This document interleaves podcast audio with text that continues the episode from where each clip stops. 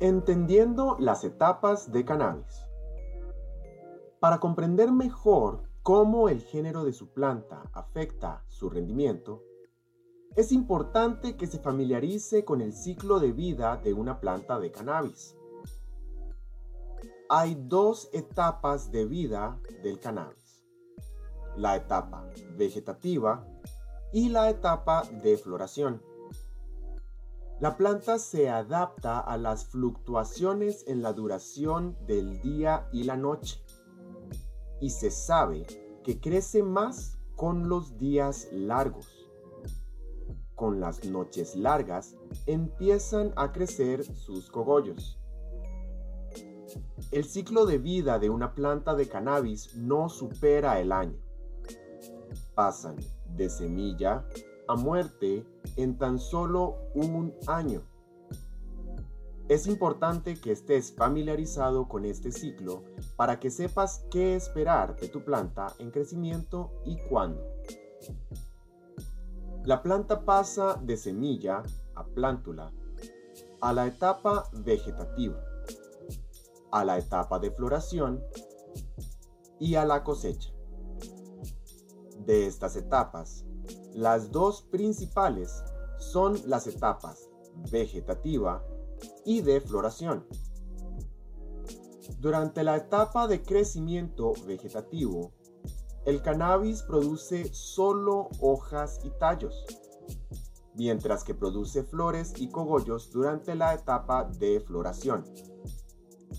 La cosecha de tus cogollos llega inmediatamente después de la etapa de floración la etapa vegetativa ocurre a principios de primavera o verano. Si estás cultivando tu cannabis en interiores, la planta debe sentir que está en esta temporada. Al cultivar al aire libre, el cultivador no necesita esforzarse mucho para que esto suceda, ya que ocurre de forma natural.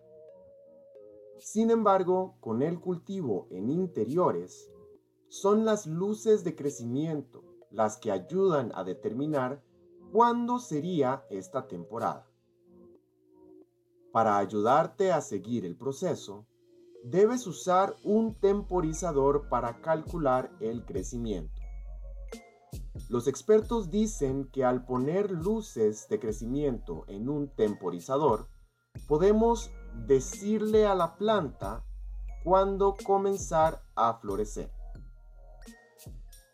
Cuando está en la naturaleza, el proceso de cultivo del cannabis es así. Primero, la semilla brota en primavera. Segundo, el cannabis crece justo antes del verano. Tercero, los días se acortan. Cuarto, el cannabis comienza a producir polen o flor. Quinto, se produce la polinización. Sexto, el cannabis femenino produce semillas. Y séptimo, el proceso comienza de nuevo. Tus plantas siguen el mismo proceso aunque todo suceda en interiores. No olvides echarle un vistazo a los enlaces en la descripción.